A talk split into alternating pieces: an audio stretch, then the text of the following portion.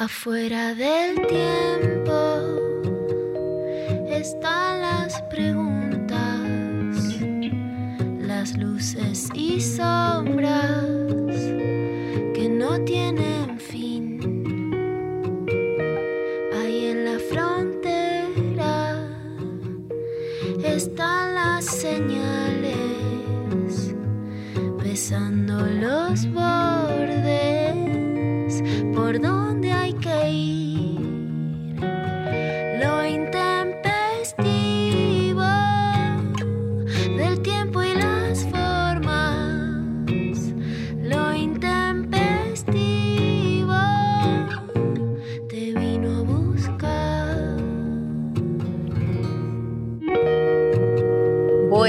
Buenas, ¿cómo andan? Buen jueves. Estuve ayer todo el día pensando que era jueves y me estoy dando cuenta ho- hoy que no es. O sea que hoy sí es, pero que ayer no era. Hola Lu, ¿cómo andas? ¿Te pasa esto? Me, pasa, me pasa mucho. Yo tengo muy diferenciados los días según las secuencias laborales, qué día escribo, qué día no escribo. Los miércoles son los días que escribo. Y bueno, toda esta semana escribí hasta muy tarde, así que ya estaba mareada de qué, en qué día estaba. Yo también siento que en diciembre pasa un poco esto de que se empieza a poner todo raro, los límites difusos y todos los días es como que hay muchas cosas y como que ya no sabemos bien, viste, empezó ayer diciembre y yo ya estoy confundida, diciembre y confusión.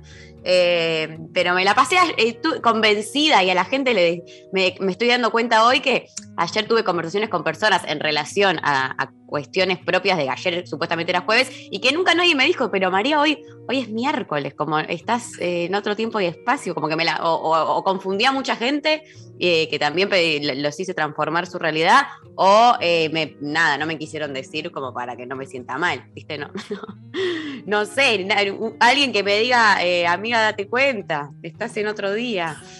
Pero bueno, eh, aquí estamos. Así estamos, descalariendadas, to- completamente. Bueno, y hoy, sí.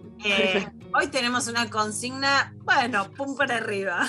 Ah, no, te digo que sí. Bueno, hablando, ah, un poco quizás eh, tiene que ver con lo que me pasó con, con Flasher, que un día se anticipa a otro.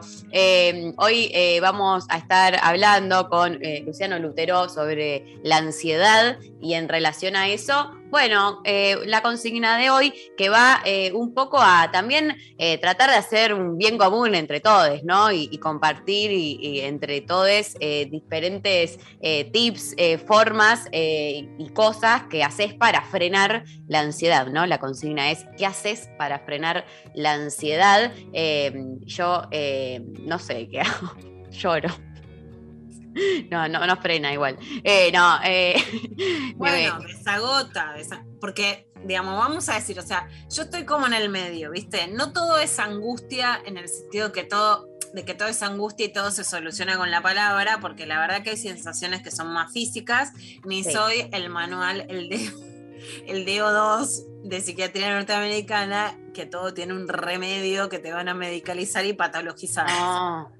Pero No, claro. hay cosas que son angustia y desahoga, ya hace su efecto, ¿no? Está Oh. bien. Y otras que Obvio. necesitan alguna otra cosa.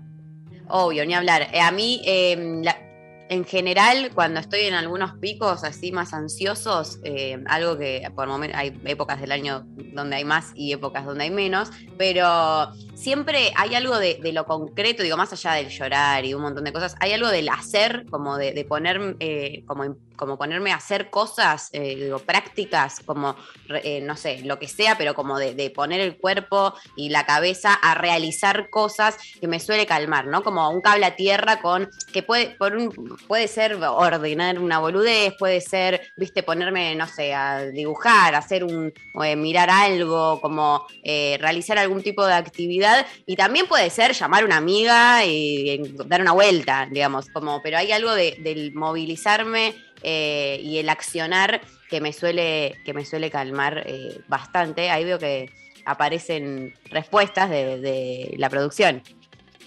Ahí está, Pablito dice, fumo, tomo birra y escucho Motown y funk y soul, 70 y soul. Sí, setentoso, Pablo, con toda. Y sale a correr también, ¿no? Lo dice, se hace todo el reviente y rock and roll, pero también es fitness y sale, y sale a correr, que está buenísimo para. Hay mucha gente que dice, bueno, anda en bicicleta para no pensar, camina. Mm. A mí me gusta del tenis una cosa que es que yo no soy muy fuerte físicamente, digamos, y tengo que pegar fuerte y grito. Bueno, ahí ¿Ah, sí? ¿Metés gritito? ¿Metés gritito de tenista? Meto grito, por supuesto que me da vergüenza como toda mujer que no tenés que escandalizar, entonces sí, bueno, si meto grito, ay, qué escandalosa, ¿qué hiciste? ¿Quién soy? Sabatini está gritando, pero cuando grito me hace mucho mejor, obvio, ¿no? Dejo de gritar por el qué dirán y cuando grito está buenísimo.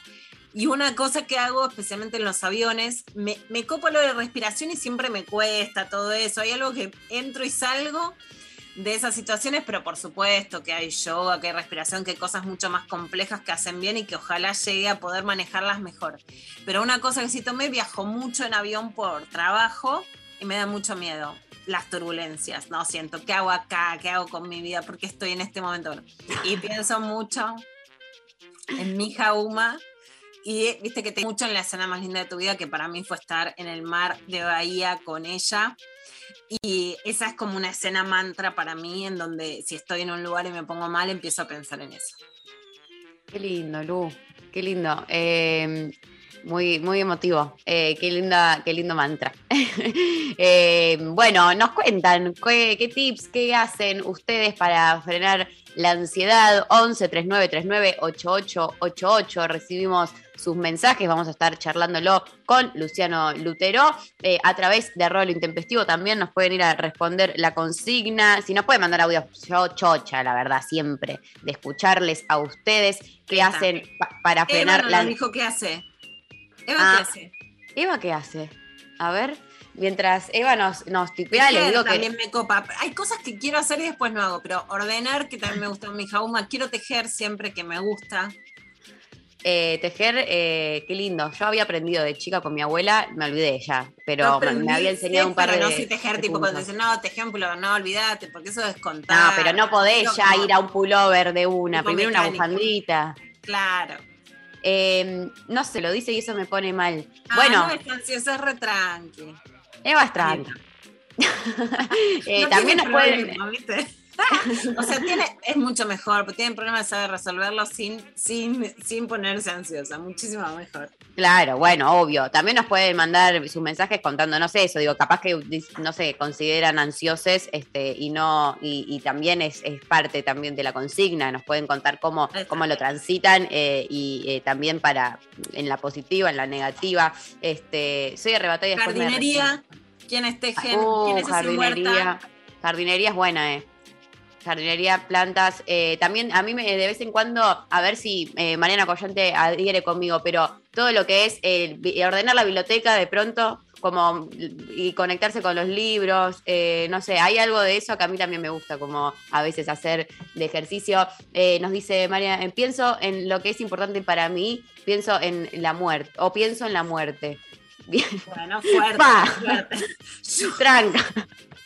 Es que sí, obvio, eh, conectar con lo importante con, como, y conectarse con esas cosas, como dice, ¿no? Mantras, momentos, eh, cuestiones que, a uno le significan, también eh, ayuda mucho. Bueno, recibimos sus mensajitos 11 3939 8888. ¿Qué haces para frenar la ansiedad? ¿Cómo te llevas con la ansiedad? Eh, iniciamos esta mañana intempestiva escuchando a Poncho con Emanuel Orbileur haciendo muchos días.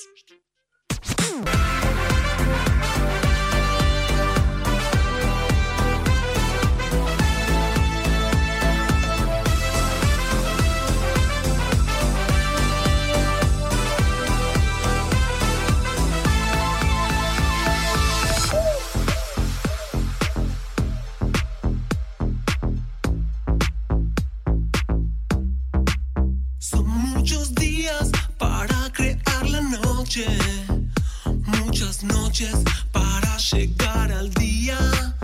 Los malabares de Dios en cada esquina. Trucos de magia para unirnos los dos. Me escapé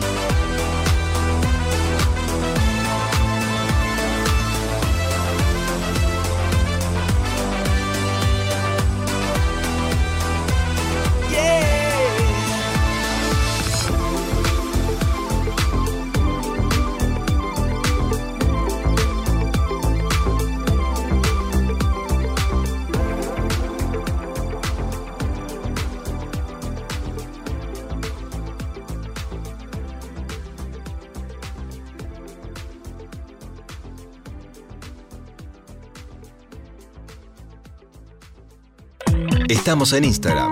Nacional Rock 937.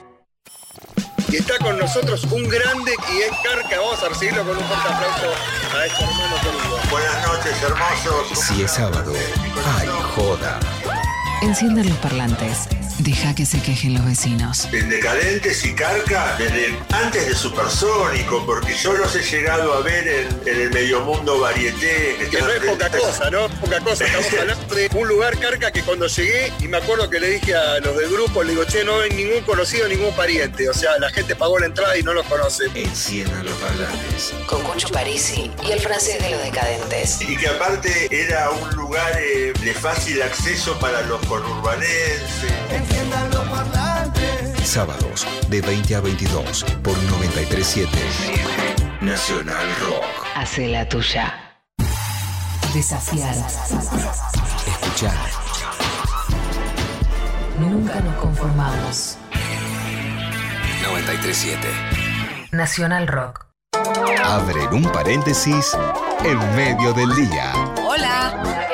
¿Qué tal? Lunes a viernes de 13 a 16. Calu Bonfante, Diego Ripoll, Nati Carulias. Hola, ¿qué tal? Divertirse la tarde está asegurado. Hola, ¿qué tal? Hola, ¿qué tal? Por 937. Nacional Rock. Hacé la tuya. 11 39 39 88 88. Nacional Rock. Mensajes Al 11 39 39 88 88. Muy bien, eh, les estamos preguntando qué hacen para frenar la ansiedad. 11 39 39 88 88. Recibimos sus mensajes, queremos escucharles. Eh, aquí nos mandan, por ejemplo, a través del método Instagram. eh, Diana dice: Me masturbo. Lindo día, les quiero un montón. Ya, empezamos. Mirá Gran cómo, beso. cómo Yo arrancamos. creo que la verdad, empezamos por la verdad. El primer mensaje listo. Tendríamos que dejar de hablar. está. Se terminó todo. La Cerramos la consigna acá. No, mentira. Sí.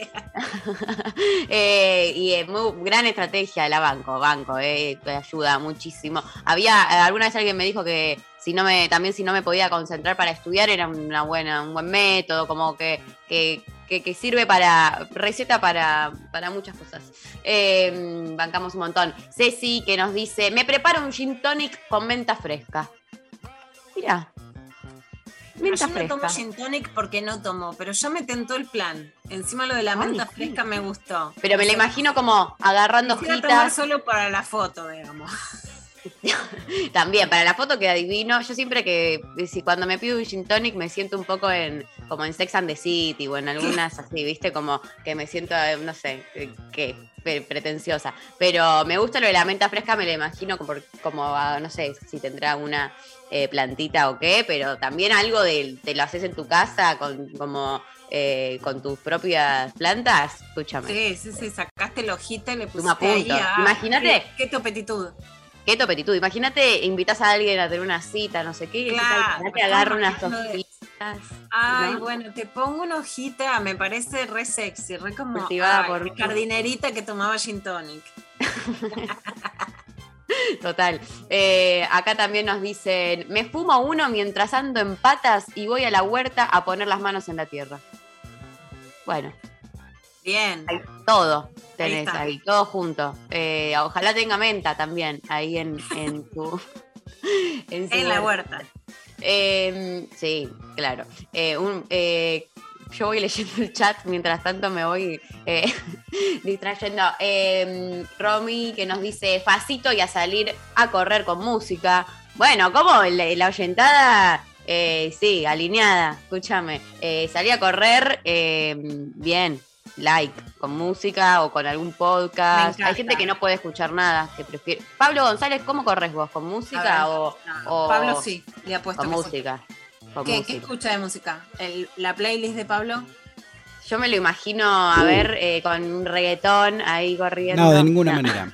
No, no, muy variada. Y radio, mucha radio. Siempre escuchando radio. Me voy informando. ¿Siempre radio? ¿No tenés una playlist para correr? No, voy cambiando. Tengo un MP3 chiquitito de los viejos. Este, Ah, que se old engancha. school. Sí, se engancha en la calza y salgo Sí. disparado. Ojo No, de con todo, Pablo ¿eh? con calza. Igual hubiera fallado porque me lo imaginaba con una playlist así súper, súper rockera, Rocker. premium Sí. y radio. Ah, escucho radio. AM. AM. Muy bien. Bueno, Para los sábados corro escuchando día. Liberty, qué sé yo. Mira, Está perfecto. 50. Bien. Muy bien. Eh, nos mandan también eh, por acá, eh, por Instagram, nos dicen dibujo. Bien, dibujo. Bien. Yo soy pésima, a, a la verdad. Una, una maestra que fue como su segunda madre de, de- para que aprenda le había dado a dibujar así. ¿Cómo se llaman? Las, ¿Qué, qué- eh, no sé qué estás haciendo con el dedo. las redonditas. ¿Las man- mandalas? Sí, mandalas. Ahí va, Eva, gracias. para la concentración.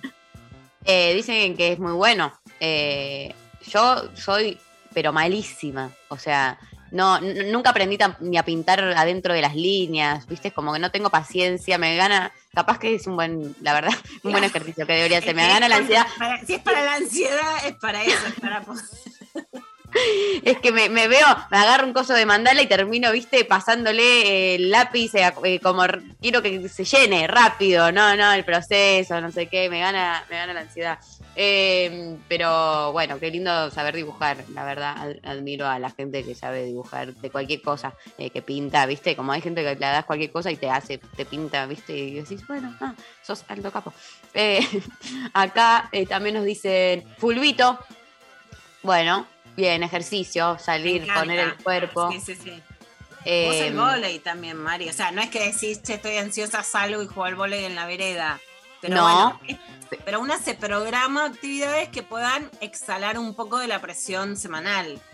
Sí, sí, y que te, que te obligan como a una abstracción del todo, porque es como que estás jugando ahí o estás metido en- en donde sea, en el deporte que sea, o sea correr, sea el fútbol, sea volei, y, pero hay algo de que, viste, no, no tenés el celular cerca, como que estás completamente concentrado en una acción eh, que hay algo de eso que me hace re bien y, y- como que siento que eh, jugando estos, estos meses que volví a jugar un poco más, me, me re como aliviana como y, me renueva y, y todos como en el equipo estamos, eh, hubo un- una semana que no pudimos jugar porque no coordinábamos horarios y estaban todos como poniendo, no, ¿y ahora qué hago? ¿Dónde deposito todo lo que deposito en ese momento de la semana? Mi salud mental depende de esto, o sea, que me paguen ahora en una sesión de terapia extra porque posta es como casi hasta terapéutico la cantidad de, de- de energía y cuestiones que uno deposita ahí que nada, ayuda. Bueno, yo ahora soy, parezco una influencer New Age Influencer del del volei. Yo creo que es tu lugar.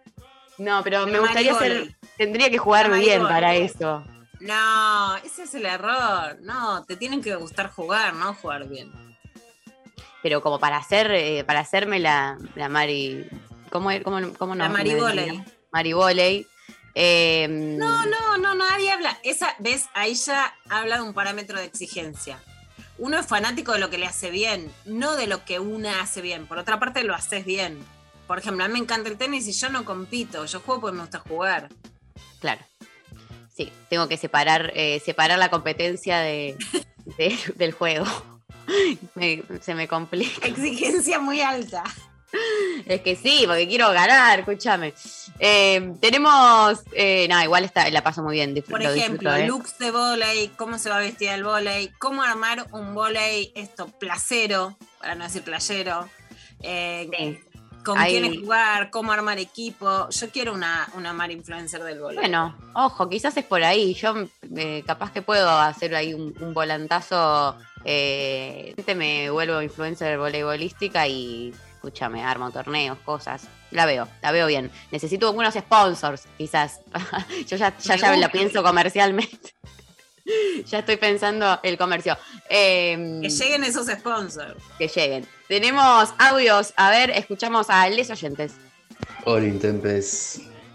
Bueno, con el tema de las ansiedades, ayer culminé la cursada de locución después de seis años, una cursada que en realidad es de tres. Me pasaron cosas en el medio, la vida misma y le metí para adelante.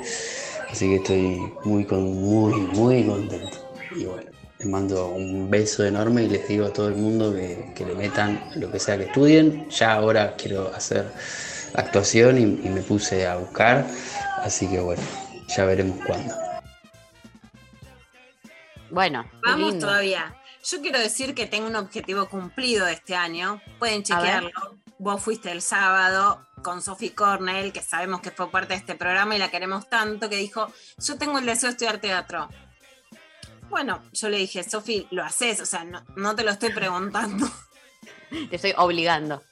Sí, eso es lo que te da la eso es lo hermoso de la maternidad. Uno no, este, como le digo a mis hijos, esto no es una asamblea troquista, esto es peronismo. La maternidad es verticalidad. O sea, ¿qué me hablas?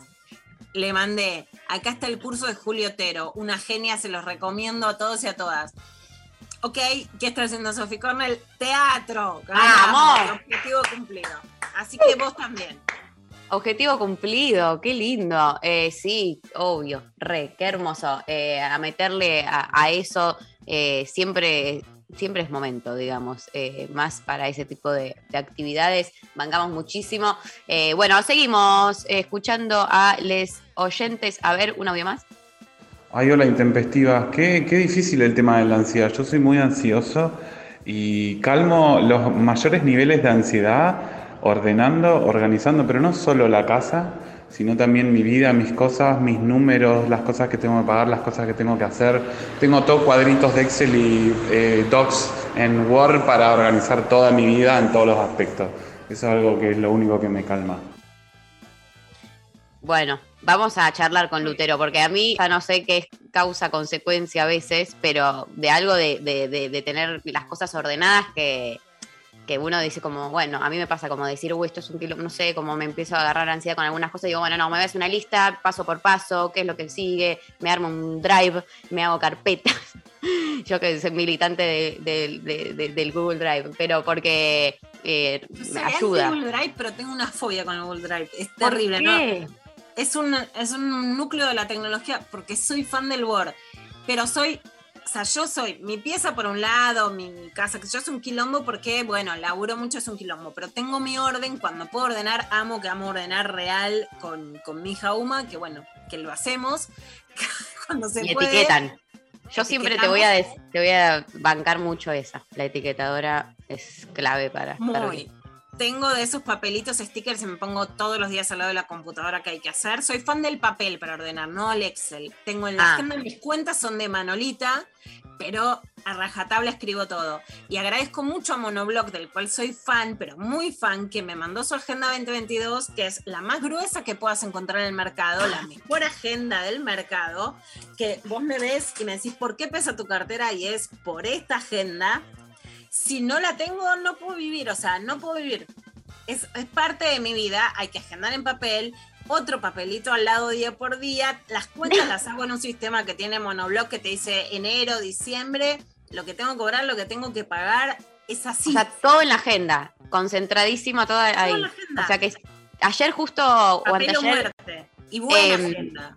Claro, una buena agenda. Eh, hablábamos eh, después del partido de vóley, una eh, amiga contaba que cuando era chica estábamos hablando de, de maldades que se hacían de chicos, chicas, chiques a, a los padres y contó que le había eh, escondido la agenda a la madre, que era el lugar donde depositaba toda su vida y sin la cual no podía vivir. Entonces que su maldad de, de- de niña había sido esconderle la agenda y, y no, no hacerse cargo claramente y después devolvérsela, pero como que sabía que era el punto débil de la madre y fue a eso, ¿viste? Como te voy a sacar la agenda y te la voy a esconder y vas a sufrir.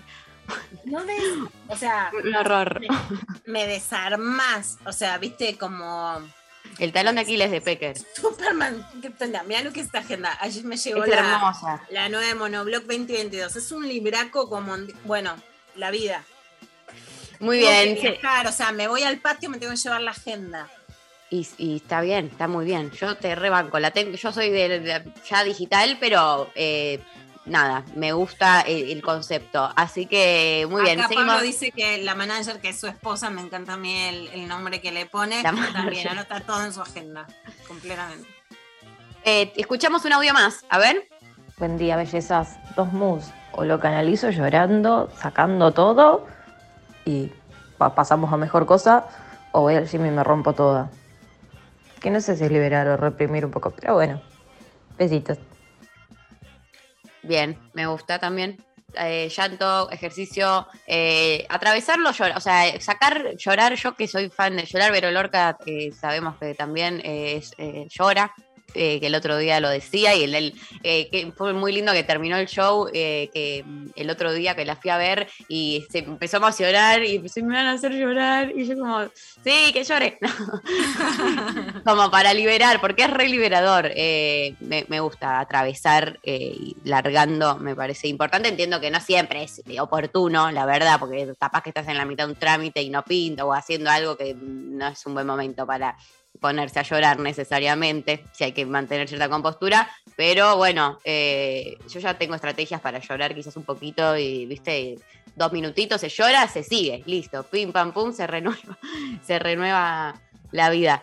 Eh, seguimos recibiendo sus mensajes 11 39 39 88 88. Eh, nos mandan sus tips, cómo, qué cosas hacen para eh, superar la ansiedad, para frenarla un poco. Eh, seguimos recibiendo también arroba lo intempestivo sus mensajitos eh, y nos vamos a la pausa escuchando a New Order con Blue Monday.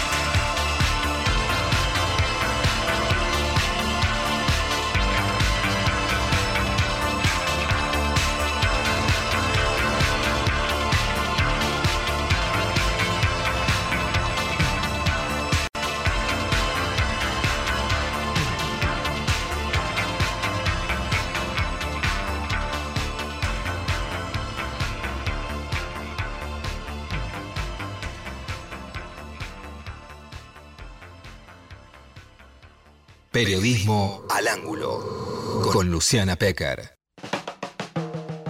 Bueno, damos inicio a una nueva clavada de noticias. Exactamente, Mari, y el crimen de Lucas de parte de la policía de la ciudad de Buenos Aires, por supuesto que nos conmovió a todos. Queremos que haya justicia, pero hay una parte de la justicia y cuando nos metemos en los juicios nos damos cuenta qué importante es eso, en donde los derechos procesales todos, pero muchas veces hay voceros que dicen defender a la policía, Patricia Bullrich, por ejemplo, ¿no? Vamos Sí. a decirlo acá nadie dice nada con elusivas. O sea, hay sectores de la sociedad, expert que te dice agujerealos como un queso gruyere, ¿no? ¿Qué te quiere decir? Sacarle los derechos y las garantías procesales a los delincuentes. ¿Qué hacen en general los agresores o los policías acusados? Poner trabas procesales a todo el proceso para decretar la nulidad de lo que se está haciendo. Antes de ayer se estaba planificando la reconstrucción del crimen de Lucas en Barracas, a los que confundieron con ladrones, la policía metropolitana. Cuando se estaba haciendo, ¿qué pasó? Fue el abogado y dijo que era nulo, que la tenían que parar con una chicana legal para que de todo el proceso estén presentes los imputados. Eso también, Mari, en muchos casos puede generar la inhibición. Si vos sos policía, no estás en igualdad de condiciones que un pibe pobre. Porque además, no es uno a uno. Vos le podés mandar gente o de qué país estamos hablando. Lo podés mandar a intimidar. Lo podés mirar a los ojos. Cuando un violador te mira a los ojos o pide estar durante todo el proceso, puede inhibir el testimonio de una víctima. ¿Sí? Claro. Eso es parte de lo que está pasando en estos días. Después vamos a contar un poco más cómo se llegó ayer el, el juicio. Y voy a contar esto, que justamente eh, somos muy cuidadosas de respetar el sigilo del proceso, pero Dignity Calu Rivera declaró ayer, pidió que esté Juan D'Artes presente y le dijo a la cara varias veces, vos sos un abusador, para que veamos la dimensión que tiene ese juicio. Vamos a volver al caso de Lucas. Los policías acusados de su crimen pararon la reconstrucción del crimen, porque lo que quieren hacer es dilatar, meter nulidades. ¿Dónde están los que no quieren garantías procesales cuando los acusados son la policía? ¿Por qué ahora no dicen nada? Nos preguntan a las feministas dónde estamos nosotras, dónde están ellos. Gregorio Dalbón, el abogado de la familia de Lucas, tras la suspensión de la reconstrucción del crimen. Hubo un planteo de la defensa de los policías que, balearon, es decir, los policías que estuvieron a la mañana, porque hoy eh, estaban permitidos que vengan los policías que estuvieron a la tarde, es decir, los que encubrieron, los que colocaron el arma. Pero el fiscal no quiso eh, que estén los policías para no revictimizar de nuevo a los chicos y que vean a, quienes les, dispararon. Eh, en, ese, en, ese asunto, que ya, ya lo sabía el abogado de los policías que estaban ahí, lo sabía además eh, todo el mundo porque era de público y notorio que la reconstrucción era el día de hoy. Y en vez de hacer un planteo eh, eh, hace dos días o tres días para suspenderlo y, y solicitar que estén presentes los policías, lo hicieron en el momento que estábamos haciendo la reconstrucción. ¿Esto qué quiere decir? Que hay abogados que honran la profesión, que hay abogados que son chicaneros, que hay jueces que tienen las pelotas bien puestas y que hay jueces que son timoratos, este, bastante miedo de firmar una resolución. A mí me parece que en este caso estamos ante abogados que metieron una chicana, que van a revictimizar a los chicos de nuevo porque la medida se va a volver a hacer, pero que podían haberlo hecho para evitar esta suspensión eh, tres días antes y no hoy. Ahora vamos a tener que volver con los chicos y los chicos van a tener que ver a quienes, ma- quienes mataron a Lucas, lo van a tener que ver. Entonces, eso es lo que quieren los abogados defensores, lo van a tener. Eh, el juez podía haberle resuelto directamente en un segundo la- la- el planteo y no suspender la medida, pero yo creo que el, el juez la suspende con buena fe, había cuenta de que él entiende que la suspende para evitar futuras nulidades.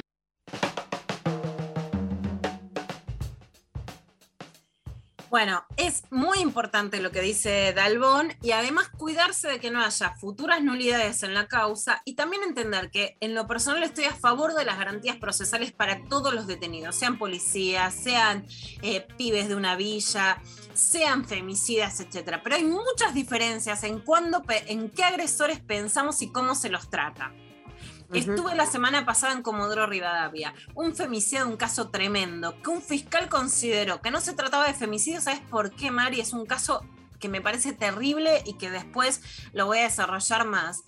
Porque la víctima se había conocido por una red social, que es una docente, mamá de dos hijos en Comodoro Rivadavia, pero no habían compartido ni viajes ni comidas. O sea, como era una relación ocasional que no era conservadora, te parece que sos menos mujer. Entonces, si te matan, no es femicidio.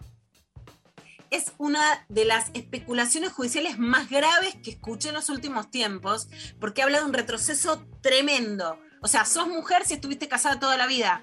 ¿Qué te hace mujer? ¿La libreta roja? Y si ahora las nuevas coordenadas amorosas es conocerte por las redes sociales, si alguien te mata por eso, sos menos mujer. La defensora le da ropa y en medio de un proceso judicial le da su chalina. ¿La chalina qué es? Una mantita que usaban las abuelas básicamente, que es una mantita que tiene todo un símbolo social de protección. Yo no quiero que se mueran de frío en Alaska los presos. Pero si una defensora le da la mantita, está diciendo que es un pobre agresor que lo que tenemos que hacer es protegerlos. No le está dando garantías procesales, no lo está defendiendo, lo está encubriendo. Di una charla de género en Comodoro Rivadavia. ¿Quién estaba? La defensora. ¿Quién se levantó medio de la charla cuando dije esto? La defensora. Si quieren charlas cómodas sobre género que no interpelen y que las capacitaciones las deglutan para empezar a hacer un nuevo machismo, pero diciendo que hicieron la ley Micaela, ni en nombre de Micaela ni en nombre nuestro. Nosotras no lo vamos a hacer, no somos cómodas. ¿no? Ah, digamos, una cosa es dar las garantías procesales y otra cosa es que la justicia quiere ahora comerse el feminismo para vomitarlo después. ¿Qué pasó ayer también en las audiencias de Telma Fardín? A Dignity Calu Rivero no la querían dejar declarar porque era feminista. Primero que Calu Rivero se hace feminista porque es agredida, porque es tocada, porque le dicen en su trabajo que se vaya, que él es un que diga que él es un caballero para seguir teniendo trabajo, eso le dicen quienes manejaban su carrera, porque lo encubren productores. Y Calu va a una marcha del 8 de marzo por primera vez conmigo Así que no era feminista de antes. Entonces, si te haces feminista para defender que no te abusen, no puedes declarar en un juicio de abuso porque te abusaron. ¿Cuál sería la única forma entonces de denunciar abuso? No sé, defendiendo abusadores. Nos quedamos todas las mujeres afuera de la justicia. Después a otros testigos también le volvieron a decir que no podían declarar por ser feministas. esto pidió la defensa de Juan D'Artés. O sea, veamos qué argumentos manejan y qué, qué podrían sentar como precedente en la justicia. Si nos dejan afuera todas las que somos feministas, ok, caminamos por la calle y nos pueden violar porque somos feministas, entonces no podemos ir a la justicia. La gravedad de lo que se está diciendo en la justicia. El juez no dejó, dio su testimonio, un testimonio fuertísimo, contundente desde Roma, está trabajando en Milán, en realidad quienes estaban citadas para el primero de diciembre eh, pasaron para el 27 y el 28 de enero, así que la sentencia como pronto va a estar para febrero del 2022. Eh, hay filtraciones de parte, digamos, de la defensa de Juan D'Artés a otros periodistas. ¿Qué quieren decir? ¿Qué no quieren decir? ¿Cómo quieren embarrar la cancha? Y otra cosa muy grave, ¿qué pasa de Jujuy? Copió todas nuestras notas, porque la información la sacan de las notas que hacemos, pero puso a votar a la gente. Con corazón si creías que D'Artés era culpable y con pulgar para arriba si creías que era inocente. Es directa mediática y no la podemos permitir bajo ningún punto de vista. Vamos a seguir con otro tema que por supuesto es terrible, que es el asesinato de Iván. Acá sí hay varios puntos, ¿no? Uno, el asesinato de un niño tiene que no tratarse como un asesinato que no nos conmocione, porque es conmocionante, es repudiable, es horrible. Y hay asesinatos que marcan un antes y un después. Y este tiene que ser uno de esos. No es que se tiene que circunscribir solo al caso. Pero lo que tiene que cambiar es la forma de defender a los niños y a las niñas, no de juzgar a las feministas ni a las lesbianas, a todas. Lo que tiene que cambiar es cómo hacemos para proteger a los chicos y a las chicas. Hay un chat de dos vecinas que escuchaban cómo le pegaban. Bueno, las vecinas tienen que intervenir y así como hay un 144, tiene que haber un teléfono para denunciar el maltrato infantil. Porque es cierto que no se soluciona todo dándole los pibes a la madre, porque si la madre, la nueva pareja de la madre, sea mujer, sea varón, es maltratadora, eso no te garantiza nada. Ser mujer no es una condición que te garantice nada. Y si hay madres maltratadoras, hay que sacárselos. Y si en el hospital se vieron señales de lastimaduras, los hospitales tienen que tener protocolos para que esos chicos sean visitados por trabajadoras sociales y que no queden a cargo de la madre. Ninguna duda, ninguna duda. Ahora, en La Nación Más, en este mismo momento, están usando este caso para cuestionar un caso de abuso sexual que lleva adelante Yamila Caurín con una hija adulta que no quiere ver al padre y que es Luna porque se lo está procesando. Un periodista que tiene una causa por este tema, completamente sesgado. Entonces, esta manipulación no, porque eso es otra cosa. Y si en algunos casos el padre tampoco amerita como o porque tiene antecedentes de violencia para proteger al niño o la niña, hay que buscar otros familiares, hay que intervenir y hay que tener mejores políticas de niñez. Y las políticas para mujeres no implican políticas para niñez, porque las mujeres no garantizan por ser mujeres que el niño no sufra violencia. Si la madre es violenta, se lo saca, se la encarcela, se la sanciona, habla a la escuela. Eso está claro. Vamos a escuchar ahora un pedacito de la entrevista con Nora Schulman, que es del Comité de los Derechos del Niño que hizo en la AM con Luisa Balmagia y Horacio Mono. Eso es una tragedia terrible y mayor tragedia es, como vos decís, el tema de una sociedad que no reacciona. No reacciona, no reacciona. No reacciona Pero no una es que política. no reacciona eh, la señora que vive en Villa Martelli contra frente porque está en su vida, en sus cosas. Estoy hablando eh, la autoridad judicial, las diferentes instancias que debieran contener ese pibe. yo. Exacto, toda la política pública falló acá. Eh, falló la política pública, falló que la gente del hospital, si un chiquito entra cinco veces al hospital con distintas este, lesiones, no puede ser que nadie se haya dado cuenta que este chiquito le estaba pasando algo. Este, la justicia que actúa desde, desde que yo recuerde, pero ahora este último tiempo, eh, con una dejadez y con una falta de control, eh, todos los, toda la justicia tiene equipos técnicos, entonces, ¿qué hacen los equipos técnicos que no, no concurren cuando hay tantas advertencias Pienso- que está mal?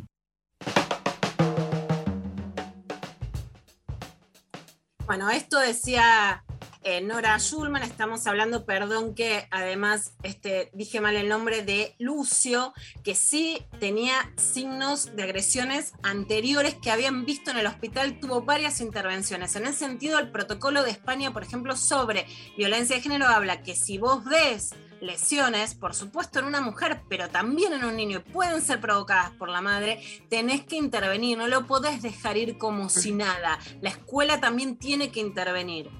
Y en ese caso, si hay antecedentes de violencia también en el padre, en este o en otros casos, hay que buscar familiares alternativos o, por supuesto, alternativas sociales. El- lo que aprendimos es a salir del no te metas. Se tiene que meter la escuela, se tiene que meter el hospital, se tiene que meter el Estado, se tienen que meter los vecinos. Vamos a pasar a otro tema que es Juan Grabois. Bueno, mediáticamente, por un lado, él estuvo con Luis Novarecio y pidió que se aprueben una serie de leyes de orden social en lo que queda del gobierno. Y por otra cosa, Viviana Canosa, que al programa Pablo lo dice que Pablo, nuestro productor, dice, bueno, ¿por qué va? Es cierto que tenés que disputar algunos temas públicos en programas de incidencia o discutir con la derecha. Y por otro lado, que la derecha te compara con un perro salchicha. Bueno, acá encima estamos en la banda de los perros salchichas de Sí, Pablo. de en este María, programa, en este programa, la mitad del equipo tiene un perro salchicha. Así que antes de meterse con los perros salchicha, ojo, por favor, eh. Yo me voy a poner eh, la camiseta acá y voy a dar esta eh, disputa.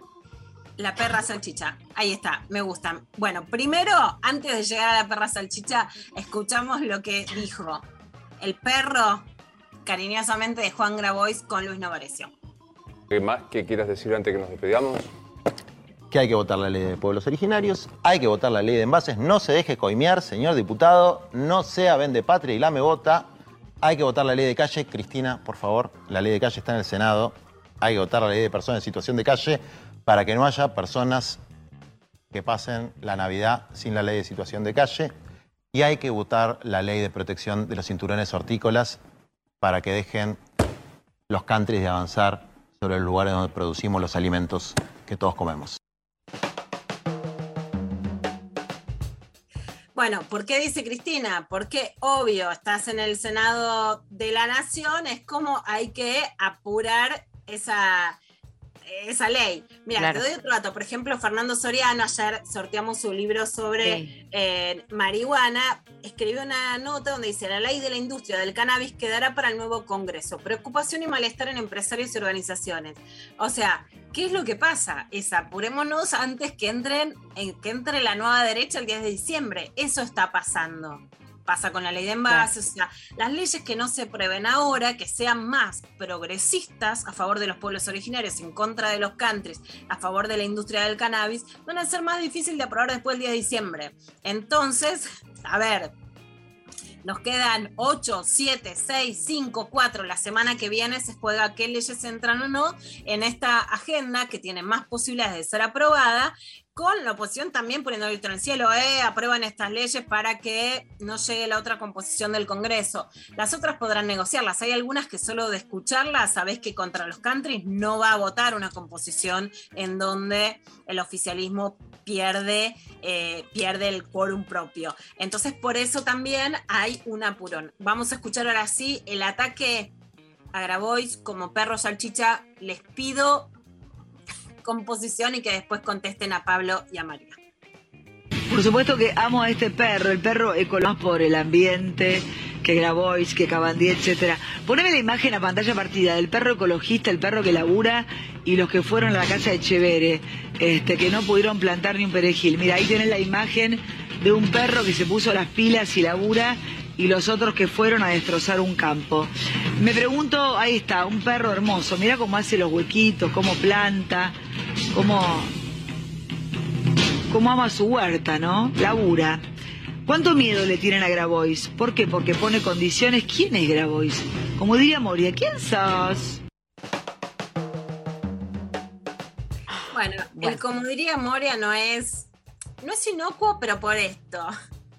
No es inocuo porque tiene que ver con esta, digamos, con este filo mediático de venir del chisme, que no tiene nada de malo y para nada lo descalifico, pero que tiene que ver con la lengua karateca como estrategia mediática de ataque, ¿no? Y cuando dice los que fueron a la casa de Chévere, no fueron a la casa de Chévere, fueron a un campo, un lugar productivo, que es parte de la disputa hereditaria de Dolores Echeverre, que invita, por supuesto, a parte de la gente que trabaja para que haya otra forma de cosechar y de producir en el campo con Juan Grabois. Eso lo está dirimiendo la justicia. Dolores Echeverre eh, está en un litigio judicial, escribió un libro, pero para nada es que, ah, Grabois fue a la casa de Echeverre, ¿no? Por supuesto, en esa distorsión mediática. Se Igual- metía también, sí. No, no, me quedé. eh, pensé que había, bardeado más a los perros salchicha. Como que tenía miedo de que. O sea, fue un horror todo, ¿eh? Pero lo dijo que hermoso perro, ¿no? Rescat- podemos O rescatar. sea, estás a, Es- fa- a favor de Viviana Canosa. Ahora soy, eh, corazoncito. Ahora, ¿sabes qué? Sí, claro, el perro que labura, que pone, eh, que hace el pozo, que te planta la. Eso, o sea, le soltaste la mano a Grabois y, se- y se la das a fui a Canosa. Canosa porque dijo que era un perro hermoso y nadie dice en general mucho eso de los perros salchichas. Son muy ninguneados los perros salchichas y se está poniendo una agenda al hombro que es, te digo, trascendental y que va a cambiar la realidad de mucha gente.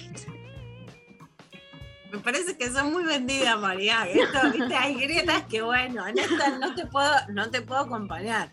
Está bien, Ay, está bien, te se ve, te se ve en contra de- del ataque al perro salchichismo y te encontraste con que. Me encontré con que al final.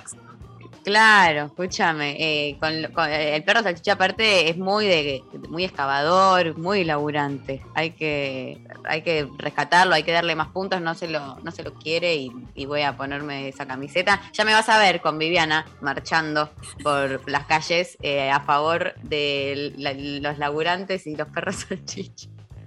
Ay, no puedo ni hacer chistes con esto.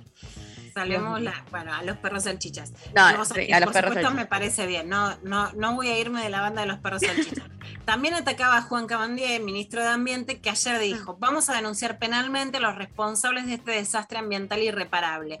En este momento está viajando a Chubut, la Brigada de Control Ambiental de Ambiente Nación, para inspeccionar el campo donde ocurrió este delito, porque en Punta Tombo hubo un señor que mató a más de 90 pingüinos y con una topadora aplastó 140 nidos por una disputa de territorio con Soma también. Si decís, más allá del chiste con el perro salchicha, que por supuesto nos permitimos hacer periodismo y política con humor, pero si decís, che, el perro salchicha cava, y decís, este, el perro salchicha hace más por el ambiente que Cabandier, contá lo que pasó en Punta Tombo para que no vuelva a suceder, ¿no? Pero no es una agenda que les importa, sino una agenda que quieren completamente dejar abajo abajo de lo que se habla en las conversaciones cuando alguien prende A24.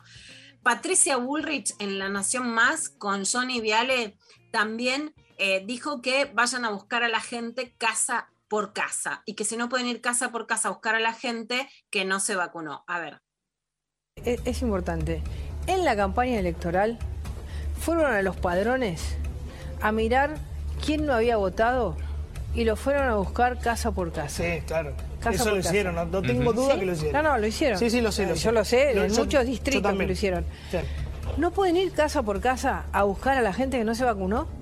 Vos decís mucha microdinámica ver, electoral y mucho, poca mucho. Claro. Mucho microdato para la elección Claro. y poco microdato para la Mucho salud de todos los para argentinos. las elecciones. ¿No? A ver, ¿qué es más, eh, digamos, son importantes las elecciones, por supuesto, es nuestra base democrática. Ahora, ¿para esto no usan el microdato? Si todos tenemos acá cuál, cuándo nos dieron la dosis, qué pasó, quién se la dio, quién no se la dio, ¿por qué no, por qué no hacen una campaña masiva de ir a buscar a todas y cada una Pero- de las personas que no se vacunaron? ¿No pueden ir casa por casa a buscar a la gente que no se vacunó? Bueno, Bueno, esto dice Patricia Bullrich. Ella compara la campaña electoral en donde dice que fueron a buscar el partido, digamos, el Frente de Todos, no necesariamente el Estado o el Ministerio de Salud, y si no se puede ir a buscar casa por casa. ¿Ok? Yo creo que es verdad que hay que ir a buscar a la gente que no se vacunó. Que hay que ir a buscarla porque tenés dos pasos. La vacunación libre, que es en la que estamos ahora. Tenés la incitación a la vacunación, que es digamos, algo a la que Argentina no había llegado porque no tiene un, un movimiento tan grande antivacunas. ¿No? Y a diferencia de Europa o de Estados Unidos, podés tener mucha gente que no esté ideologizada en contra de la vacuna, sino que haya desidia, desinformación, una vulnerabilidad social que es distinta. Yo creo que sí, es el momento que el Estado vaya a buscar a los no vacunados para que se vacunen. Por supuesto tenés que no hay información, hoy leí el newsletter de la Barbie científica de Agostina Mileo en Cenital, uno de los más serios que hay, que decía, bueno, yo sé que quieren saber todo sobre Omicron, todavía no hay información, no hablemos de lo que no sabemos, pero que en Sudáfrica dicen que hasta ahora atacó a los jóvenes, que lo más grave va a venir dentro de 20 días, un mes, cuando ataque a la gente más grande, que ya eh, es la, la cepa que está que está más fuerte en Sudáfrica, ya sabemos que hay casos en Brasil, por lo tanto vino el barco con algunos casos, digamos, sabemos que en la Argentina puede llegar prontamente y se necesita una aceleración de la vacunación social, así que ir a buscar puede ser una posibilidad, especialmente además, Mari, no en un sentido punitivo y en un sentido que no va a ser el mismo que Europa o que Estados Unidos, porque no es necesariamente el ideológico, sino tiene que ver con un Estado presente frente a situaciones de mayor vulnerabilidad. ¿No? Y eso es importante.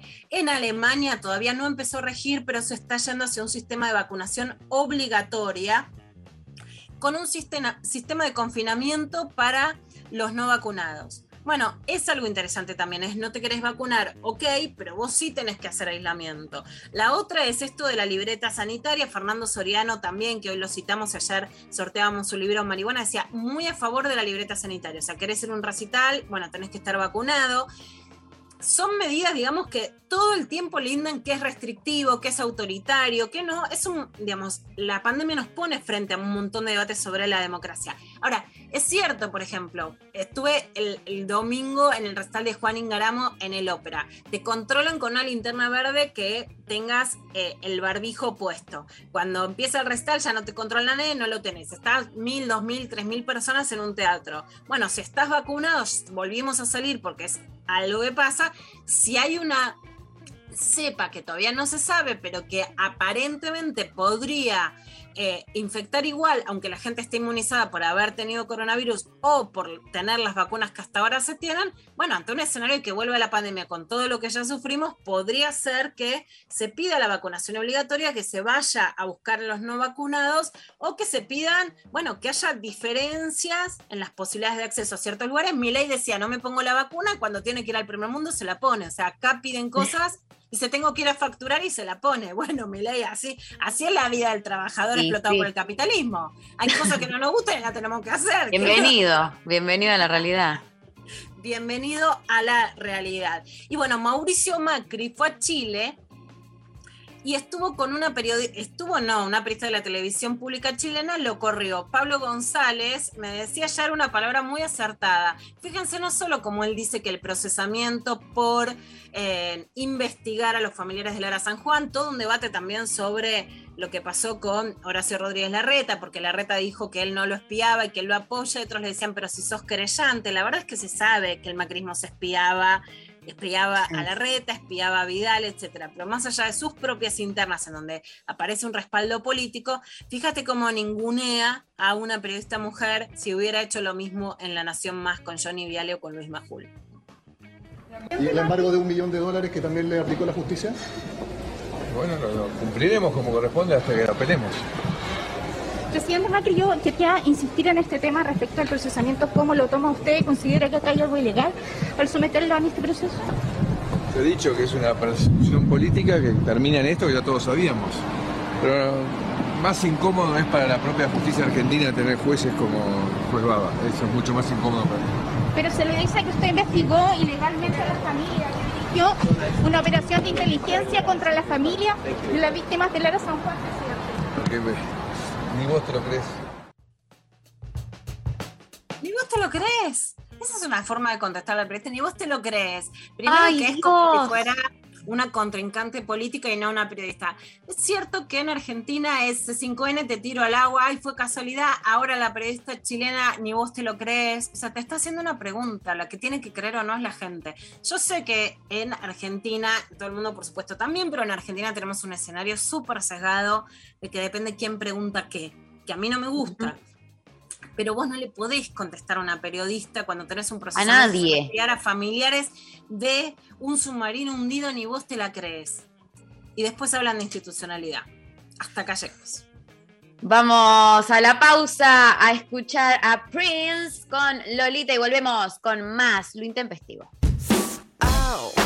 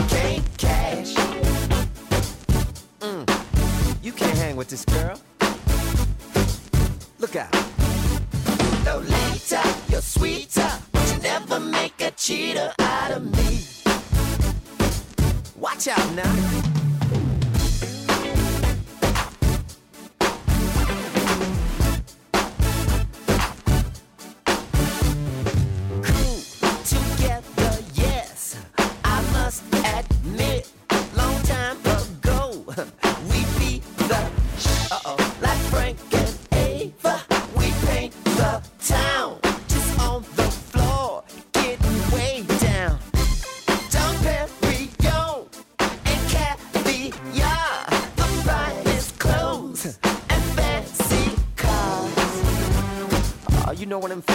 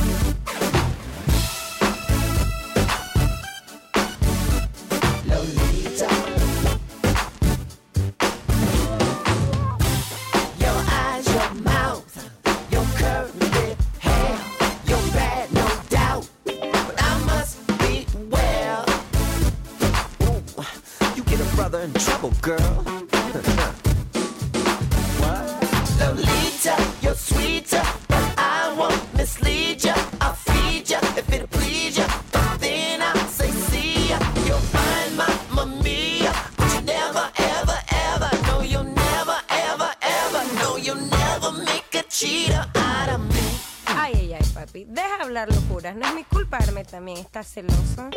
Ah, no. Entonces, deja el estrés y cómprame un trago. Fellas, how bad is it? Do what you want to. Whatever you want. Then come on, let's dance. Uh.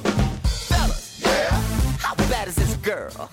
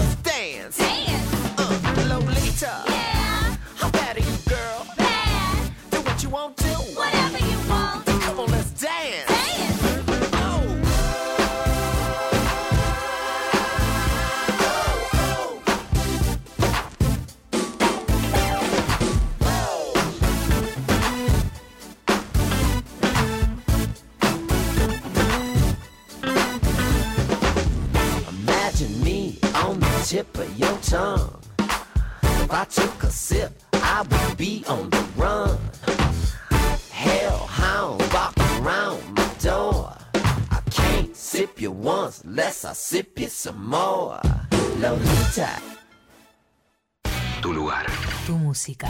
Una radio. Nacional Rock. Vamos a hablar con una de las futbolistas importantes que tiene Guay Urquiza del equipo de Villa Lynch, Mica Sandoval. ¿Cómo te va, Mica? La pelota ya está rodando. Todo un juego. Verdad que anhelo con mucha fuerza lograr el objetivo que nos propusimos. Un grito de gol que se sostiene en el aire. Siempre lo que deseo es un buen partido de parte de las dos, que el arbitraje también ayude, que se puedan abrir los estadios para que la hinchada vaya, para que la gente que quiera ver un poco de fútbol femenino vaya. Todo en juego. En juego. Domingos, de 12 a 14. Con Nato Maderna y Santi Lucía. Pues obviamente ganar sería de la... Todo en juego por 93.7 Nacional Rock. Hace la tuya. Estamos en Twitter. Nacional Rock 937. Maga. Las cosas más lindas. Con Tomás Rebó. Linda. Del fútbol y de la política. Lunes, 20 horas. De que cualquiera puede hablar de esos temas. Ahora también por Twitch. Nacional Rock 937. ¿Me siguen? Hay músicas. Y músicas.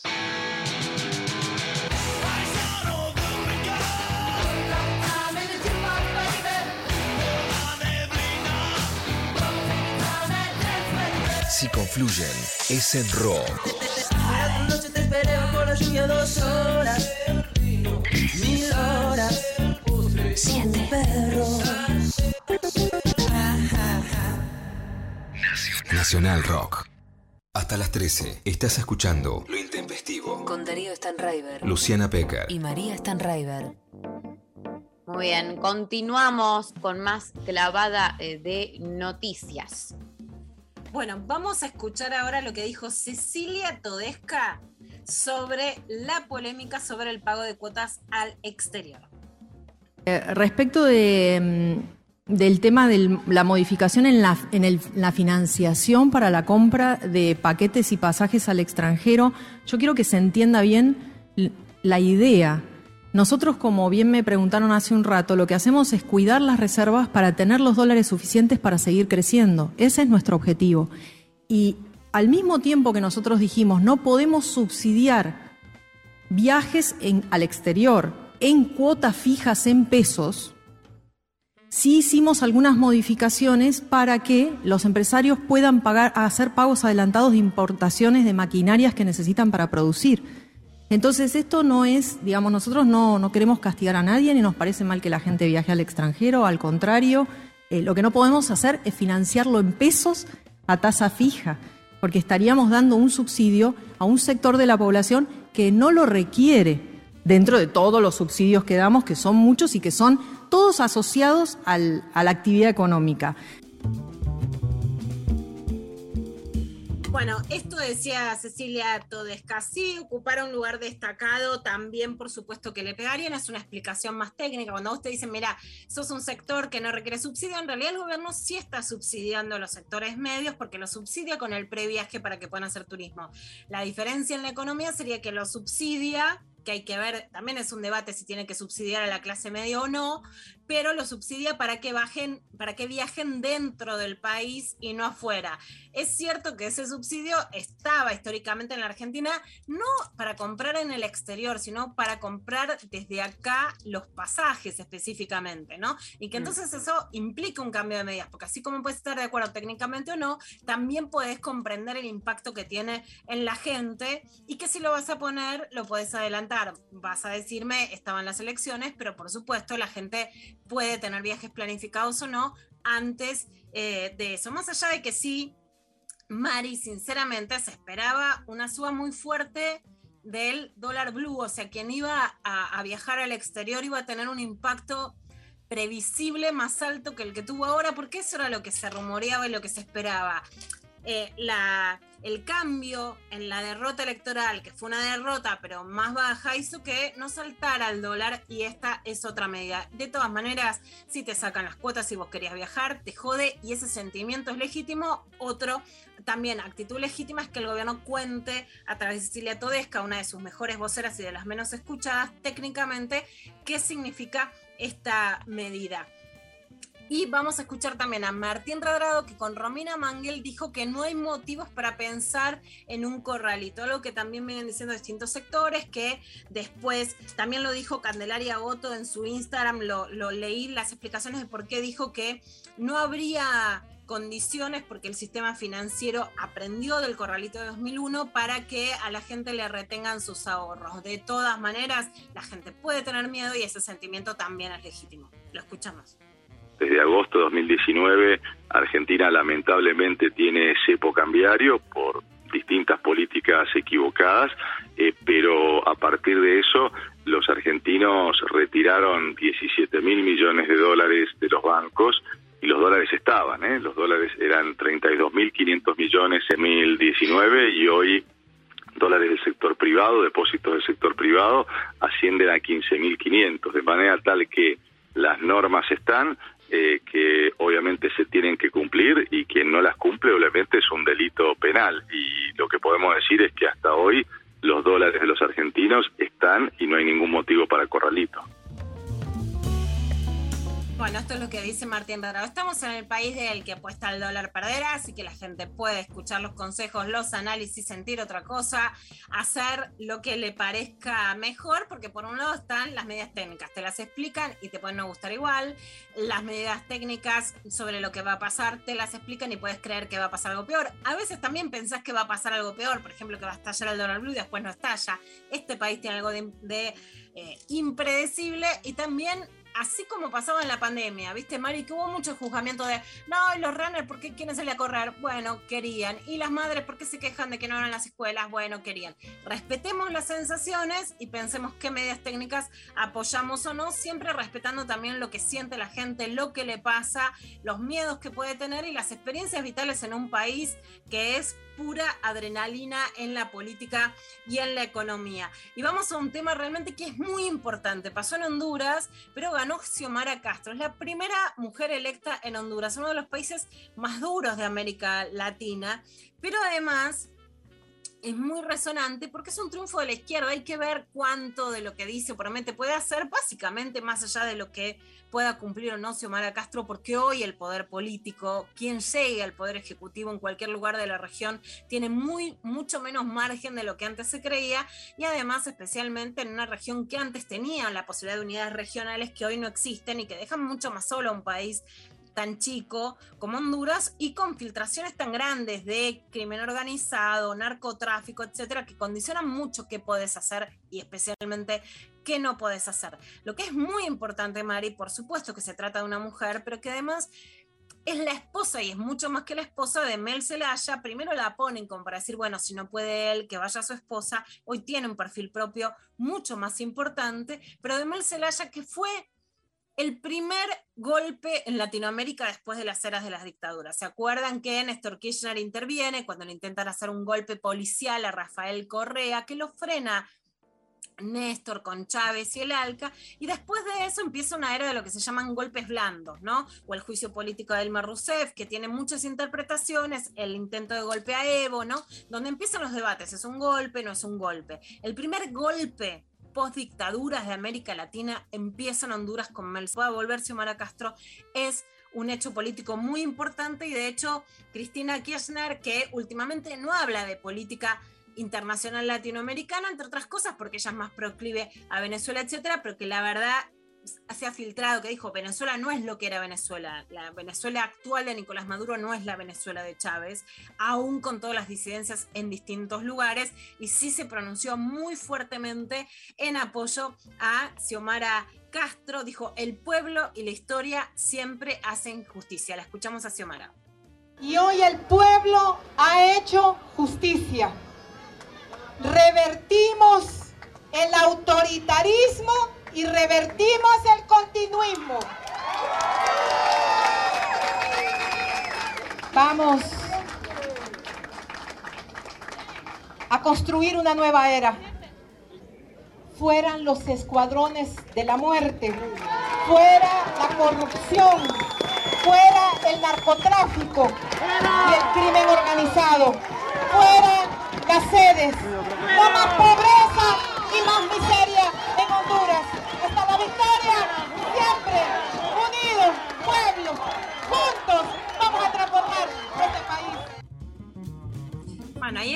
la frase del Che. A mí me emociona mucho, la verdad, escuchar la Xiomara Sí. Castro. Centroamérica es una región absolutamente castigada. Ella dice, vos fíjate, fueron los escuadrones de la muerte, o sea, los escuadrones de la muerte los conocimos en Brasil, matando a niños y a pibes que supuestamente eran delincuentes.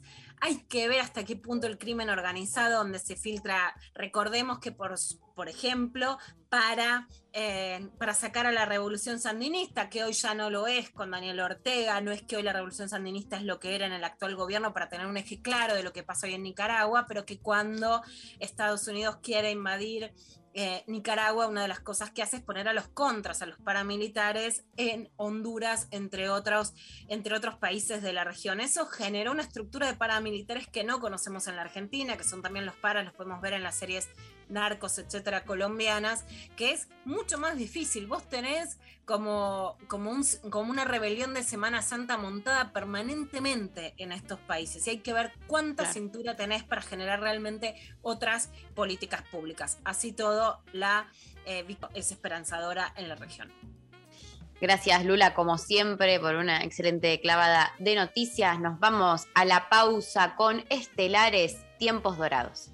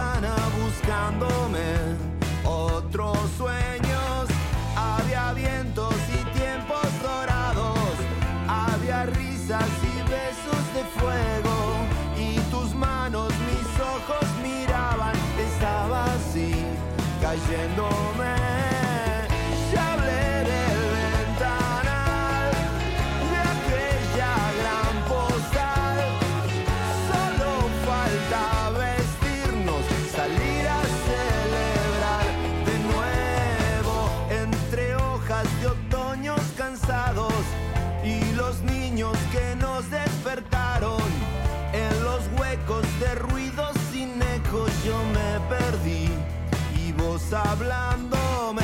Había vientos y bocas de cielo, había risas y besos de fuego y tus manos, mis ojos miraban, estaba así cayéndome.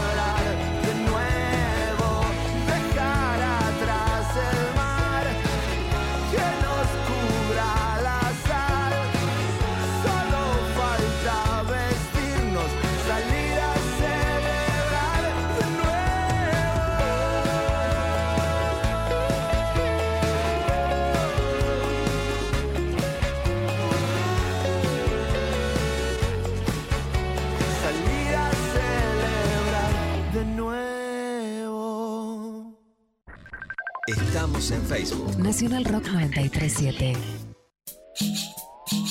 Los jueves a las 20, Atajo. Atajo. Albina Cabrera te invita a recorrer lo más fresco de la música alternativa iberoamericana. Jueves, 20 a 21, Atajo. Por 937. Nacional Rock. Hacé la tuya. Hace la tuya. Avanzar. Activar. Deconstruir. Pensar. 937. Nacional Rock.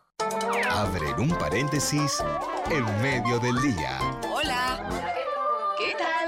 ¿Qué tal? ¿Qué Perdón, pasa? las puedo presentar Marta Fregol y Marta Ripoll. Hola, ¿Qué tal? hola, nena, ¿cómo Bienvenida. Podemos ir a la agenda, eso es que Vamos decir, ya mismo. Ya está. Pero tranquilas, no hace Bueno. falta que corran, pero para para Despacio. La otra arriba. Vamos despacio. Bueno, sigue el éxito de Michael y Conan. Atención para este fin de semana, las promesas del humor patoba. Estos son dos musculosos patobicas que demuestran toda su solvencia para hacer stand-up en la puerta de los boliches. Lunes a viernes, de 13 a 16. Calu Bonfante, Diego Ripoll, Nati Carulias.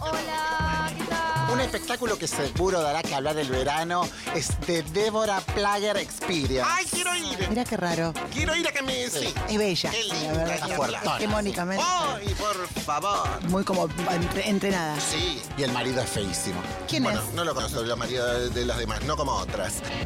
Divertirse la tarde está asegurado. Hola, ¿qué tal? Hola, ¿qué tal? Por 937. Nacional Rock. Hacé la tuya. WhatsApp 11 39 39 88 88. Nacional Rock. ¿Qué diría Freud en el 2021? Luciano Lutero.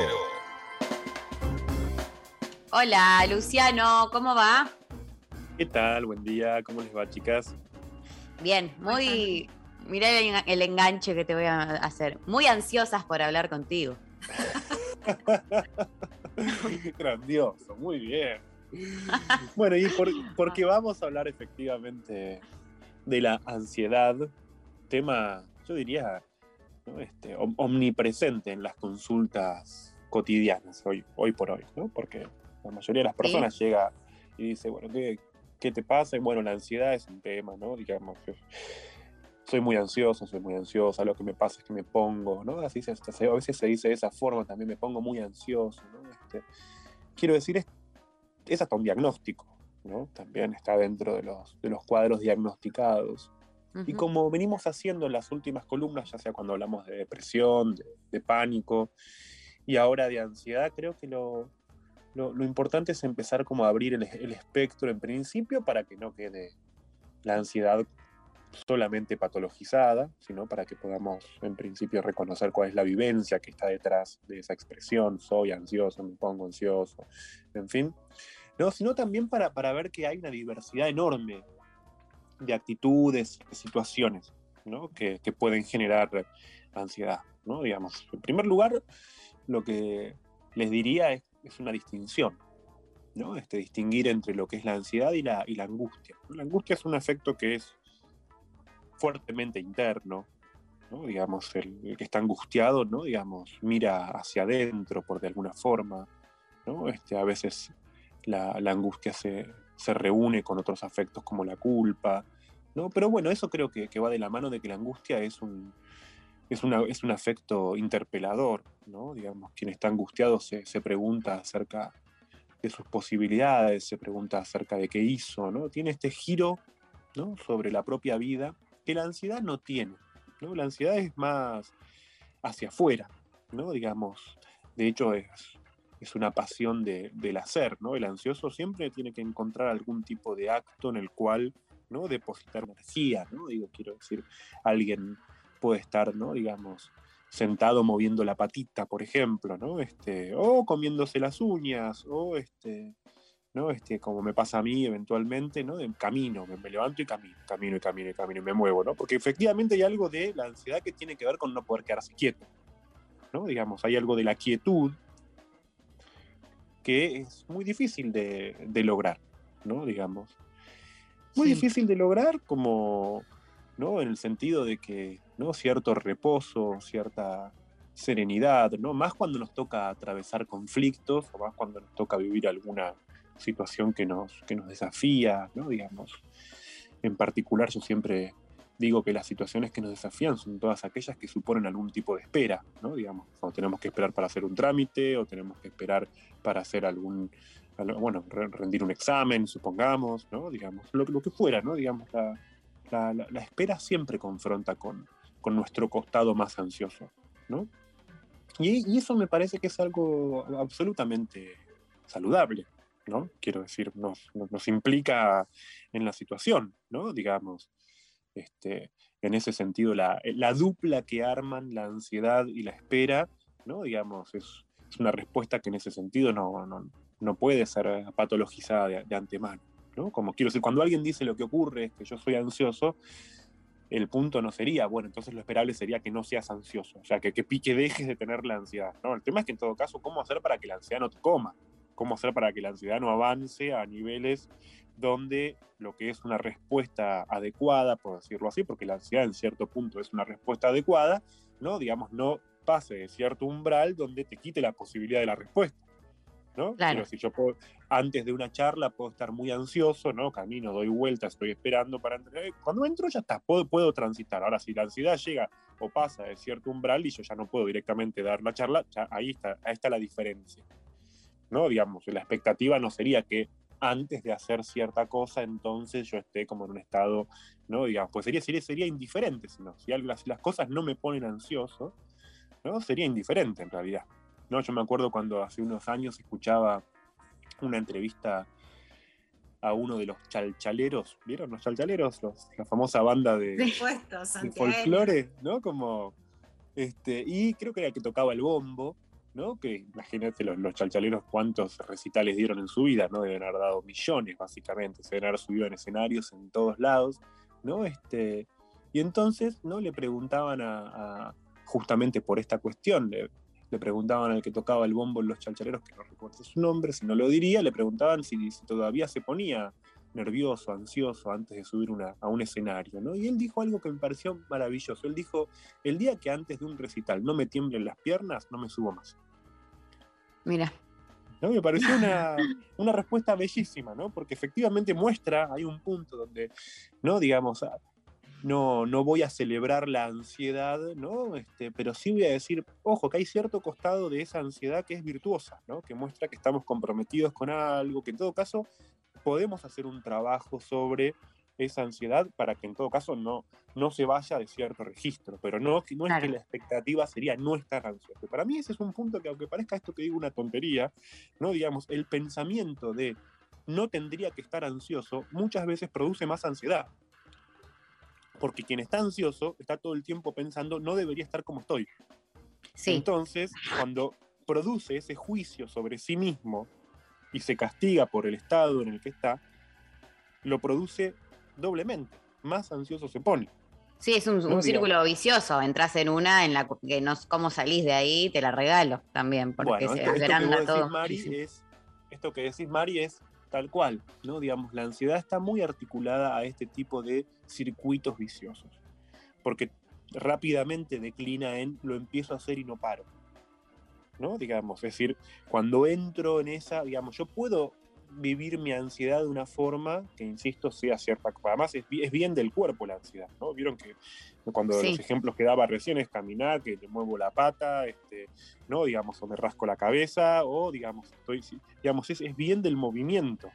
Y es un movimiento que, ¿no? Efectivamente, ¿no? Rápidamente puede desplazarse y volverse continuo, ¿no? Digamos, pero la- como decía antes, la cuestión no es que no esté, sino es que no adquiera esa continuidad, ¿no? Donde efectivamente termino pasando de largo, me termino yendo más allá de mí mismo. Digo esto sobre todo, ¿no? La- la- hoy en día, bueno, ¿no? Digamos, sabemos estadísticamente que, que el consumo de ansiolíticos es masivo en nuestras sociedades, ¿no? Este, y hay es- como, este, Lu, hay, hay Sí. como una cosa, no sé, la otra vez también cuando hablábamos de depresión salía, pero digo, yo siento que cualquier persona en redes sociales o sea, digo, como que, o no sé si es que se autodiagnostican o qué, pero digo, todo el mundo dice, nada, ansiedad, como, como que siento que todos, todos, muchos, por no decir todos, eh, hablan de, de que tienen ansiedad o hablan sobre la ansiedad y de repente eh, como que se homogeneiza un poco la, la cuestión y yo a veces me pongo, digo, a veces quizás colaboro también con eso, posteando algo, lo que sea, y digo, bueno, ¿hasta qué punto no estamos eh, como todos eh, hablando de algo, pero que en realidad eh, como pifiándola un poco, ¿no? Haciendo como un, eso, una hogeneización de un montón de sentimientos que no necesariamente son lo mismo. Bueno, es que justamente por eso vale la pena hacer las distinciones, porque la, la palabra ansiedad es tan amplia y además nombra algo que es, ¿no? Este, muy automatizante, ¿no? El ansioso queda maquinizado, ¿no? Queda robotizado, ¿no? Este, en cierta medida, ¿no? que nosotros seamos una sociedad en la que lo que vivimos principalmente es ansiedad, ¿no? Este, volviendo a la comparación inicial que hacía con la angustia, digo, no, nos baja un poco el precio, ¿no? Como, como si vos me dijeras, bueno, Luciano, estoy ansioso. Yo digo, no, María, vos tenés una crisis existencial de la puta madre, ¿no? Digamos, este, ahí te, te, devuelvo un poco, te empodero un poco más, ¿viste? Porque la ansiedad, que tengo ansiedad, ¿no? Como, no, ¿qué ansiedad? Está, está pasando algo, está pasando algo mucho más profundo, ¿no? Digamos, creo que el problema de pensarnos a veces de la ansiedad es que perdemos nuestro, nuestro espesor vivencial, nuestro espesor existencial. ¿no? Digamos, quiero decir, muchas de las situaciones que a veces pensamos en términos de ansiedad, si las enmarcamos en un contexto más amplio y les reconocemos el espesor, también podemos conectar con nuestra capacidad para hacerle frente a esas situaciones. Claro. ¿no? Quiero decir, muchas veces cuando pensamos solamente desde el punto de vista ansioso, o la ansiedad, por decirlo así, es la reducción de nuestras vivencias a simples efectos. ¿No? Solamente pienso, ¿no? por decirlo de esta forma, ¿no? el ansioso se vuelve en última instancia un resultadista, ¿no? porque está esperando el efecto. Y solo es un bilardista. Ansioso, bilardista, angustia, menotista. Cada uno podría poner, ¿no? Como el angustioso Menotti, ¿no? Que, que, que era más de, del plano existencialista. Lloro ¿no? bonito, en vez de juego bonito, lloro bonito. en cambio, ¿no? Este, está bueno, ¿no? Pensar solamente, porque el problema de pensar solamente la, la parte del resultado es que nos quita la posibilidad de, de transitar. Creo que todos hemos vivido situaciones en las que por ansiedad, ¿no? Este, atravesamos la situación y sentimos que no la aprovechamos mucho. ¿No? Como, sí, todo el tiempo. ¿no? Yo, yo, lo veo ahora, en, en, en, en, esta época lo veo mucho en mis estudiantes, en los alumnos universitarios, muchos de ellos es la última materia, ¿no? Y que llegan a rendir el último examen y dicen, estoy re ansioso. No, tranquilízate, es tu último examen, tiene que ser una experiencia que esté buena para vos, independientemente de, de la nota y demás, ¿no? Pero digo, es tu último examen, estuviste cinco seis años en un lugar estudiando, ¿viste? Tiene que ser una experiencia que tenés que poder vivir este momento, no es solamente no, no es lo que viven Me voy a poner a llorar. Me voy a poner a llorar, no. Luciano. Mi o sea, toda bueno, mi última sesión de terapia se la dediqué a esto, literal, que es que estoy en las últimas, me queda un cuatrimestre, termino la facultad y me pone mal no estar como aprovechando al máximo todo el tiempo las últimas cosas que estoy haciendo en la carrera. Y es como, tengo que disfrutar mucho esta materia porque es la última y estoy así con todo y la estoy pasando mal. Ayuda. No, es, que si, es, que también es cierto que si algo viene ya presentado como por ser lo último de algo, es imposible, ¿no? Y nuestra Horrible. relación con el disfrute, y está bueno lo que vos decís, porque también es cierto que nuestra relación con el disfrute tiene mucho de necesitar el día después, ¿no? Quiero decir, uno disfrutar in situ, disfrutar en el momento, disfrutar, ¿no? Digamos, en el momento en el que algo está ocurriendo, ¿no? Digamos, es a veces también un, un, un engaño, porque desdobla la conciencia y uno está diciendo no estoy disfrutando tanto como debería estar disfrutando. No, digamos, una parte del disfrute es en el momento, pero también es cierto que la otra parte, ¿no? La, una parte del placer es la situación y la otra parte del placer viene el día después, cuando uno, pero, pero viene en el día después si uno no hizo de lo que tenía que vivir un trámite. Claro. ¿No? Digo, ahí está el punto. ¿No? Por eso decía, ¿no? Es verdad, los, como dicen ustedes, los, estudiantes en ese momento están con el examen y demás, y, y, es verdad, y es muy comprensible. Y por supuesto que yo no, no, voy a esperar, por ejemplo, si vuelvo al ejemplo del docente, ¿no? no voy a esperar que en ese momento esté feliz de estar rindiendo su examen, porque está, sin duda está afectado por lo que está viviendo. Pero sí tengo que generar las condiciones para que cuando se vaya lo pueda disfrutar. ¿no? Y yo creo que está bueno lo, el ejemplo que decía Lu recién, o la situación que mencionaba Lu, ¿no? Porque creo que muestra mucho cómo manejarnos con la ansiedad. ¿no? Al que está ansioso, no tenemos que, que decirle, bueno, cálmate. No, bueno, no te pongas ansioso. que estoy ansioso, bueno, no te pongas ansioso. Dale, genio. Me pongo peor. ¿Sabes qué? Ahora voy a tener un ataque y te lo vas a tener que fumar todo. Es como, es como el famoso, es como el famoso calmate, ¿no? Como el que, que- que despierta furia, mucho más, ¿no? Como no, no hay, ¿no? Digamos, dar una, indicación en contrario no facilita nada las cosas. Sí creo que, ¿no? Cuando estamos con alguna persona que está ansiosa, ¿no? Digamos, la ansiedad se diluye un poco en contextos que son un poco más amables, ¿no? La creación de situación, ¿no? Digamos, es decir, el poder generar, ¿no? Digamos, un contexto, ¿no? Y un, un sostén, diría, ¿no? Digamos, en el entorno, sirve para que la, ansiedad baje muchísimo. Digo esto pensando en que no sirve que a veces al quien está ansioso, es como cuando decíamos la semana pasada, no la anterior, cuando hablábamos del pánico y decía, al que está con pánico, no digamos, hay que generarle un, un clima o un espacio adecuado, ¿no? Que en la calle no lo vamos a ver, en la calle con los ruidos y las bocinas no lo vamos a poder contener un ataque de pánico. Bueno, en la ansiedad pasa algo parecido.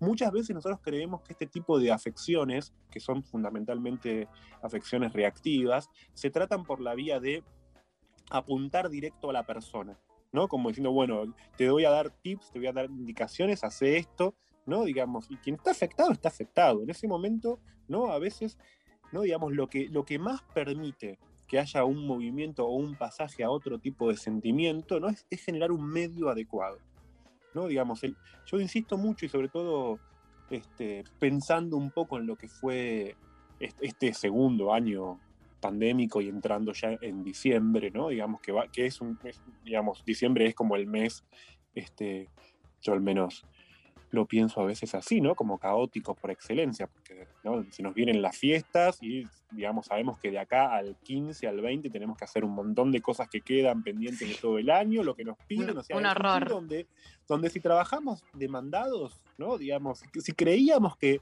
nos demandaba mucho el año, cuando entramos a diciembre, es, viene la demanda arrasadora, ¿no? Y efectivamente to- todo es ya, ¿no? Digamos, y obviamente estamos mucho más predispuestos a, a la ansiedad. Y como decía, para mí, cuando la demanda crece tanto, cuando al mismo tiempo, ¿no? Digamos, tiene la ansiedad, es que claramente nombra exigencias realistas, porque, ¿no? Digamos, no le podemos decir a alguien que está sobreexigido, decirle, bueno, tomate lo más relajado. Sí, pero me están pidiendo, ¿qué voy a hacer? Es como, no le podemos hacer el engaño de, bueno, tiene que ver con el modo en que te lo tomas. No, no, no, no, no es el modo, es una exigencia real, ¿no? Este, en ese punto no, no hay como atenuantes no existe el, el engaño psi, ¿no? Como diciendo, bueno, es como la, la otra, la otra gran, este, la otra gran frase que genera ira, creo yo, es cuando te dicen relaja. No, Bueno, bueno, relaja un poco, vení ¿no? y te rompo la cara si me lo decís directamente. ¿No? Como es muy difícil. ¿no? Las, las cosas no se tratan de diciéndole calmate, no te pongas ansioso, relaja un poco, ¿no? Como por ese lado no enganchamos. Entonces decía, sí es muy importante, ¿no? Digamos, como hablábamos la vez pasada respecto del, del pánico, pensar en cómo generamos un medio, ¿no? Digamos, cuando pensamos la ansiedad también, ¿no? Digamos, la ansiedad, por decirlo así, no se ataca de frente, sino que vincularmente generar condiciones, ofrecer situaciones, ¿no? Digamos, a una persona que está ansiosa, insisto, es menos por la vía de, la- de lo verbal o de la indicación que por generar un instante de comodidad. ¿No? Yo siempre empecé a usar mucho esta palabra, la- lo, lo comparto con, con ustedes, ¿no? Este, porque para mí es un término que se volvió también valioso en este año, ¿no? que es pe- pensar en el registro de la comodidad.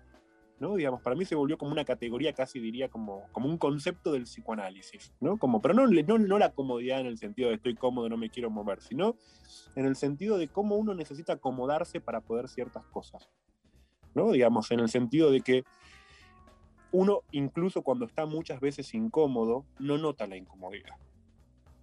¿no? Y yo creo que ese, es el trabajo muchas veces con las personas ansiosas, ¿no? Digamos, que están sumamente incómodos y no se dan cuenta de que están incómodos.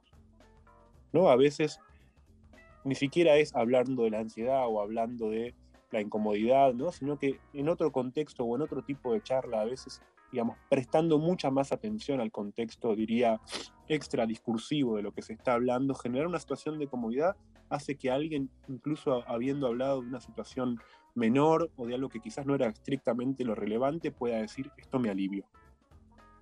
Generar condiciones de comodidad y poder ser nosotros quienes vehiculizamos condiciones de comodidad, yo en ese punto a veces, ¿no? Este, por decirlo así, cada vez creo menos en, en el contenido de lo que se dice, sino como en cómo generamos las condiciones para que algo sea dicho. ¿no? Digamos, porque algo puede ser dicho de una forma sumamente directa, ¿no? Y muy sumamente, ¿no? De, de ir al hueso directamente, pero si no se generó el medio para que eso sea dicho, eso puede generar mucha angustia, puede generar que alguien se quede mal por lo que dijo, ¿no? O sea, hay que generar las condiciones, pensar en las condiciones, y eso me parece que, insisto, más allá de un contexto terapéutico, me parece que también es, es valioso para, para pensarnos nosotros como interlocutores generales. ¿no? Creo que es lo que venimos haciendo en las últimas tres columnas cuando hablamos de la depresión, del pánico, ahora de la ansiedad. Me, me, me interesa que entrando en el fin de año, ¿no? en esta columna pensemos mucho en lo que significa ser el interlocutor de alguien. ¿no? Y la gran responsabilidad que es hablar con alguien para que alguien pueda decirnos algo y no solamente, ¿no? digamos, nos diga algo ¿no? y, casi diría en el sentido de, bueno, listo lo dije, como dicen las redes, bueno, listo lo dije. Bueno, no, la conversación emocional, la, la, la conversación que nos implica con otro, no sirve el listo lo dije. ¿no? Porque también hay, tiene que haber una llegada, tiene que haber un punto en el que haya una afectación, que alguien por decir algo no se quede peor por lo que está diciendo, ¿no? Digamos, que, que haya, ¿no? Efectivamente, no un listo lo dije, sino que haya un hecho de palabra, que es el punto en el que dos personas se encuentran con lo que dicen. Ay, Luciano.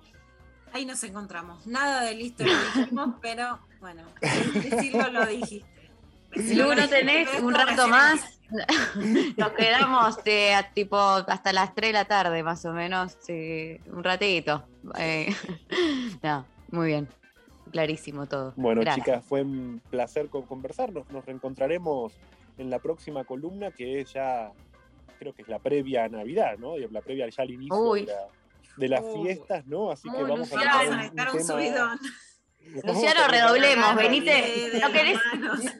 Tres veces por semana no podés, escuchame. Así que ahí va- vamos a invitar ¿no? a los oyentes a que eh, eh, nos propongan cuál quiere que sea el tema para, para la columna de Navidad. ¿no? Es Uy, más, previa. ¿no? Como Dale. la previa de las fiestas, ¿con qué quieren que cerremos el año?